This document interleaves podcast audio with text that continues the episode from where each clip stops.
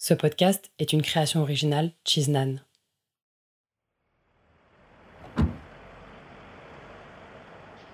En fait, il y a beaucoup de chances que le monsieur qui a donné, euh, qui a fait le don, il habite très loin. Il habite sûrement dans un autre pays. On ne sait pas exactement parce que nous, on n'a pas le droit de savoir qui c'est. Et lui, il n'a pas le droit de savoir qui nous on est. Pour pas qu'il cherche. Parce que le but, c'est de donner. C'est pas. Après, il n'y a plus de lien. Tu vois, en aucun cas, ce sera son enfant.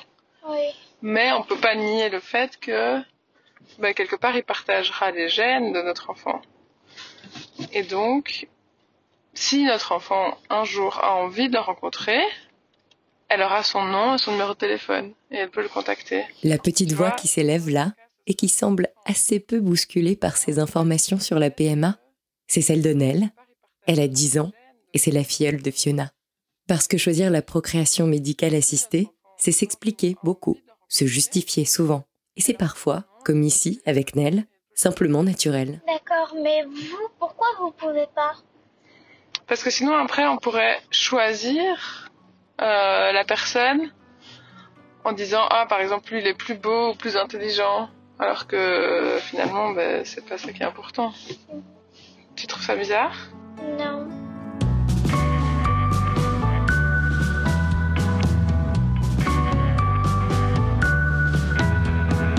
Telle mère, telle five.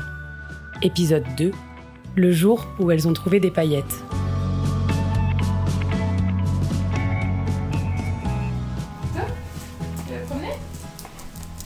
On est en avril 2019, en Belgique. Katia et Fiona ont décidé de faire un enfant, et moi de coller mes semelles au leur, même quand il faut sortir leur chien. Auto. Petite pause ramassage au caca. Après il va falloir traîner tout la poubelle. J'ai trouvé ça beau euh, que c'était un, questionnement totalement naturel euh, et spontané quoi.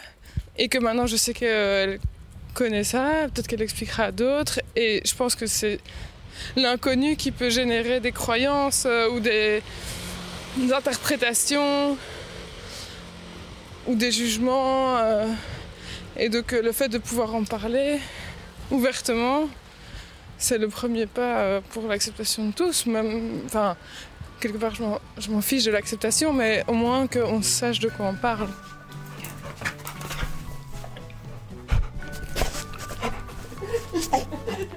C'est l'envie de porter un bébé qui les a poussés à choisir la PMA. Mais ce n'est que le début des décisions à prendre. Insémination ou fécondation in vitro, pour Katia ou pour Fiona, quel hôpital, combien de paillettes et quel donneur choisir. Ce choix-là, le choix du donneur, est particulièrement important car un jour, il faudra répondre aux questions de l'enfant. Alors ils ont fait le choix de se tourner vers un pays nordique qui, contrairement à la Belgique, autorise qu'un enfant né d'une PMA puisse un jour connaître l'identité du donneur on, a pris une option euh, qui est en fait l'option d'avoir un donneur étranger. Donc on ne connaît pas exactement la, nationalité de, ce donneur, on sait juste euh, que c'est certainement euh, un donneur nordique. ce qu'on sait aussi, c'est que c'est un donneur qui a donc accepté, si l'enfant le désire, de pouvoir le rencontrer. Donc ça, c'était le critère le plus important pour nous, c'est qu'il y ait cette, volonté de donner et puis cette volonté de rencontre.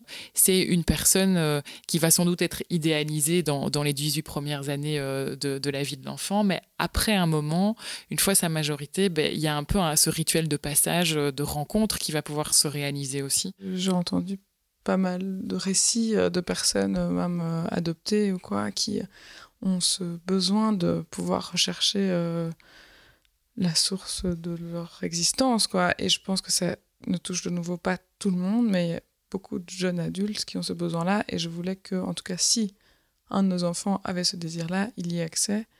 Et euh, effectivement, avec le don de sperme euh, en Belgique, c'est interdit, c'est des dons d'office anonyme. Enfin voilà, ça c'était catégoriquement pas possible pour nous. C'est une option compromis en fait. Moi, c'est pas l'option que j'aurais euh, favorisée. Euh, je pense que, enfin, moi, j'avais vraiment le souhait d'un donneur euh, uniquement pour qu'il puisse y avoir une représentation physique pour l'enfant, qu'il puisse voilà, voir son géniteur, s'il avait des questions particulières sur voilà, certains aspects de, je sais pas moi, de son corps ou bien certaines manières de fonctionner, qu'il puisse vraiment pouvoir accéder à l'information facilement. Donc pour moi, c'était c'était un élément important. Pour Fiona, beaucoup moins. Moi, je me suis rendu compte que euh, quand euh, on parlait de ça avec euh, d'autres personnes, ils disent souvent Ah, et alors c'est qui le père ou c'est qui le papa Et c'est vrai que je me suis surprise à, corriger ce mot-là qui en fait me dérangeait. Enfin, en disant Ah oui, le géniteur, tu veux dire. Enfin, juste parce que je trouve que c'est très clair entre père et géniteur, quoi. C'est pas le père, quoi. Il y a deux mamans et il y a quelqu'un qui a fait un don de gène, quoi. Et euh, c'est pour moi, la notion de père, ce serait quelqu'un qui fait partie de la famille.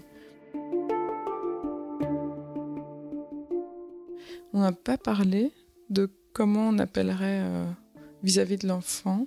Euh, mais c'est vrai qu'on pourrait lui trouver un petit nom un peu plus affectueux. en y réfléchissant, c'est vrai que ça mérite quand même un petit nom affectueux. Mais en fait, on cultive beaucoup d'amour et de gratitude vis-à-vis de. Mais voilà, on pourrait l'appeler gratitude. Finalement, c'est mieux que géniteur. Gratiteur. Le gratiteur est donc choisi. Enfin, on peut pas vraiment dire choisi d'ailleurs, parce que ce sont les médecins qui scrutent la couleur des yeux et des cheveux, les origines, la taille des parents, et qui attribuent un donneur sur des bases de ressemblance physique. Des médecins qui sont là comme des garde-fous, parce que oui, on ne choisit pas un donneur comme on choisit une paire de baskets. Mais je m'interroge quand même. Pourquoi ne pas s'éloigner définitivement de la frontière de l'eugénisme et de ne pas choisir du tout? Pourquoi ne pas miser sur l'entièrement aléatoire En se disant tout simplement que personne n'a la légitimité de choisir?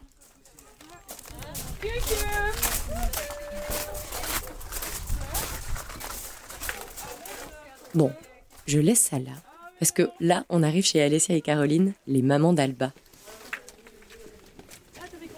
Dans leur petite bande d'amis proches, Katia et Fiona sont entourées de plusieurs couples de femmes qui se sont, elles aussi, lancées dans un processus de PMA. Et Alessia et Caroline, elles, elles ont carrément choisi, parce que c'est un ami qu'elles ont demandé d'être donneur. Ah, ça a commencé en décembre 2016. On a demandé, euh, on avait un ami, euh, enfin Alessia a un ami qu'elle connaît de longue date.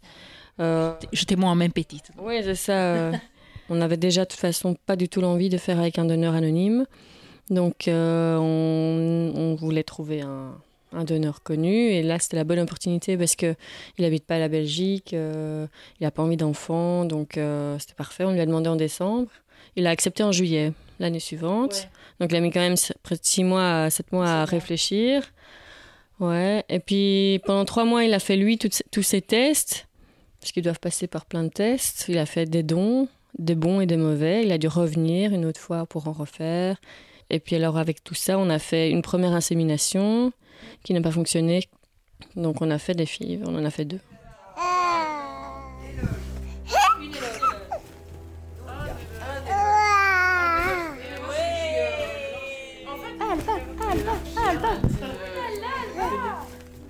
j'ai cette horreur de questions euh, plus tard. Euh, tiens, moi j'ai un d'où Alba qui, et de ne pas savoir lui dire. Enfin voilà, euh, mais écoute, moi je ne serais pas satisfaite de cette réponse en me disant, bah ton papa, euh, il, a, il a fait un don à une fiole et on ne saura jamais te dire qui c'est, tu n'auras jamais un visage euh, sur lequel tu peux t'appuyer parce qu'on ne sait même pas si elle ressemblera plus au donneur ou à la maman biologique. Donc non, c'est une hantise de ne pas savoir répondre à cette question. Quoi. Donc juste pour ça, je voulais qu'elle puisse avoir un, visage sur lequel se poser. Je voulais pas qu'il soit impliqué dans la vie de la petite, mais je voulais que euh, si jamais elle avait envie de le, rencontrer, elle puisse le faire. Et donc ça aussi, il a accepté. Euh. En fait, euh, il veut pas spécialement avoir des devoirs ou des droits sur la petite, donc ça lui fait plaisir de la connaître, mais en même temps, c'est il ne veut pas la reconnaître euh, si... Et les parents de ce donneur aussi sont très contents euh, d'avoir en fait une petite fille euh, biologique qui n'est pas la leur, mais qui peuvent avoir des contacts En fait, eux, ils osent pas trop demander parce qu'ils savent pas vraiment comment se comporter. Ils sont pas invasifs, donc euh, c'est bien. C'est nous qui donnons de- des nouvelles. Quoi. Les filles, c'est trop beau. Ouais, D'avoir réussi à trouver des macarons. Impressive. Ah non, elles ont fait, elles ont, non, non, mais elles ont fait une commande. hein.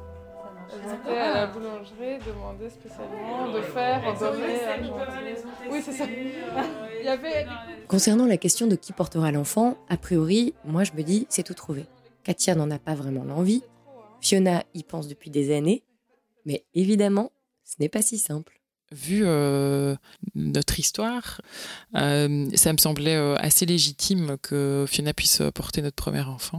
Et puis on a été, on a fait une visite de contrôle médical et on s'est aperçu que si Fiona voulait porter, il fallait qu'on on attende parce que voilà, elle était dans une période de stress importante et donc voilà, elle, avait un taux d'hormones qui était pas tout à fait normal.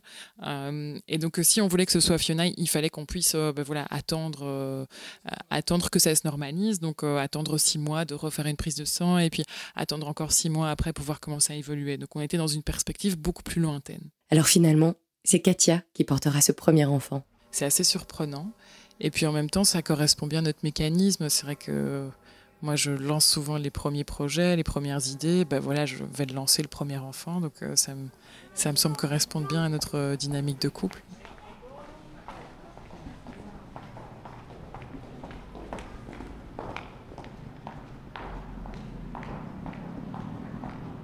On est deux à faire ce projet, mais on peut vite se sentir. Enfin, moi, je me suis sentie à certains moments euh, la troisième roue du carrosse, quoi, parce que je... c'est pas obligatoire ma présence. À partir du moment où on prend des embryons décongelés, là, je dois normalement pouvoir, je dois être présente pour signer mon accord. Mais donc, c'est pas forcément le cas à tous les moments. Mais nous, c'était, euh, ça nous paraissait euh, essentiel, quoi, parce que c'est le, enfin, c'est reproduire le rapport en fait euh, de la conception. Donc, euh, enfin, en tout cas, moi, je trouvais ça dur euh, d'imaginer ne pas être présente, quoi. Euh, maintenant, euh, si je pourrais pas l'être, euh, voilà, euh, on va se recréer ce moment de partage euh, différemment. On va faire preuve de créativité. Toto, on t'entend marcher. Que tu t'en rends compte? Tu veux parler aussi? Tu veux dire quelque chose Ça fait pas de bruit, mais- Alors voilà, c'est parti. Et ce sera donc par une insémination que les filles commenceront ce processus de PMA. Un échantillon du sperme du gratiteur, correspondant à une paillette, sera donc injecté dans l'utérus de Katia le jour de l'ovulation. Et ce jour-là, évidemment, les a marqués dans ses moindres détails. C'était euh, le matin, un samedi matin, on était allé toute guillerette euh, à l'hôpital. Euh, On s'était arrêté euh, sur une aire d'autoroute en chemin. On avait pris un petit déjeuner qu'on avait acheté euh, sur l'aire d'autoroute. Des beignets au Nutella, un jus d'orange. On avait mangé euh, assis sur le capot de la voiture. euh, parce qu'on était parti évidemment euh, à 8h pour arriver à 10h alors que c'était à 30 minutes d'ici. Et donc on était arrivé bien à l'avance. Et puis euh, on avait attendu pas mal dans la salle d'attente, etc. Et euh, on arrive dans cette salle euh, où on était un petit peu. Enfin, anxieuse, quoi. C'était la première fois, on ne savait pas trop ce qui allait se passer. Et la dame, l'infirmière, procède à l'injection, donc la première insémination. Et là, elle nous dit que bah voilà, il faut rester allongé pendant 10-15 minutes, et donc elle s'éclipse. Et donc, euh, nous, on est ravis euh, de ce moment, évidemment, euh, de pouvoir partager ce moment à deux. Je pense qu'on est resté en tout trois quarts d'heure dans la salle. Et alors, tu te rappelles, il y avait, t'étais allongé et on voyait, il y avait des vitres juste à côté et on avait vu sur, sur la lune, mais c'était le matin. Et, voilà, je, me rappelle, je, sentais que tu étais quand même un petit peu anxieuse en train de te demander, parce que tu étais allongée, les jambes en l'air, écartées, c'était un peu bizarre. Et du coup, je me suis dit, tiens, je mettrais bien un peu de musique, et je sais que tu es une grande fan de Benjamin Biolay. Et moi, je connais pas du tout, alors j'ai mis la première euh, chanson que j'ai trouvée. Ça s'appelle euh, Dans la mer Cobens de Benjamin Biolay. C'est ce jour-là aussi que Katia et Fiona ont découvert que l'incertitude et la peur ne les quitteront pas tout au long du processus. C'est une part, euh, je pense, que j'avais de me dire tiens, en fait, euh, objectivement, euh, techniquement, euh, rien ne nécessite euh, ni moi ni ma présence. Je, je sais pas, on pourrait imaginer que je sois à l'étranger pendant un an, je reviens et il y a mon soi-disant enfant, enfin, l'enfant de notre couple qui est là, en fait. Et à aucun moment je suis là les 12 derniers mois, on pourrait imaginer ça. Et donc, que- quel lien, moi, je crée avec ça? Enfin, j'avais peur de, tiens, est-ce que je me sentirais parent, en fait, de cet enfant-là? C'est vrai que dans ce processus, il y a aussi la notion de demander de l'aide, euh, qui n'est pas forcément facile euh, pour chacun, et je crois que particulièrement pour Fiona.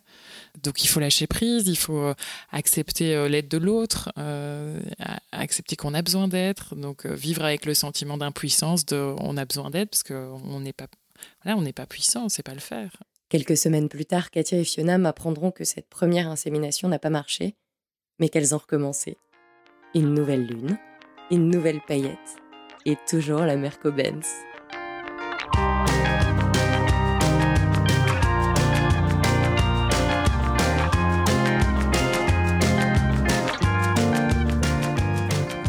Petite princesse. Si tu m'as regardé avec euh, tes petits yeux pleins de joie euh, en voyant ce que j'essayais de créer à ce moment-là. Comment tu t'es senti, toi? Je crois que je me suis sentie euh, rassurée. Euh, rassurée, euh, rassurée par la musique, rassurée par ta présence. encore un peu anxieuse, mais, mais c'était complet comme moment. Pour moi, c'était aussi une petite bulle à nous deux à ce moment. Et il n'y avait plus d'hôpital, il n'y avait plus rien. Il y avait toi, moi, la lune. euh. De ta jeunesse, dans la mer Coben, c'est de l'espoir que je caresse. Petite connasse, pourquoi fais-tu ta radasse telle Ça m'a tout de suite euh, apporté plein de bonheur. Ouais, c'était. euh, Ouais, c'était de nouveau très rassurant d'avoir cette, cette belle musique euh, qui nous accompagne aussi. Puis c'était un vrai moment. Pour moi, cette chanson, c'est. euh, C'est une chanson très intime euh, et du coup, euh, ce moment il était très intime et il était juste à nous. C'est aussi, je trouve, une chanson très exclusive et du coup, j'ai retrouvé, ouais, cette exclusivité, cette intimité entre nous pendant ce moment-là. Mm.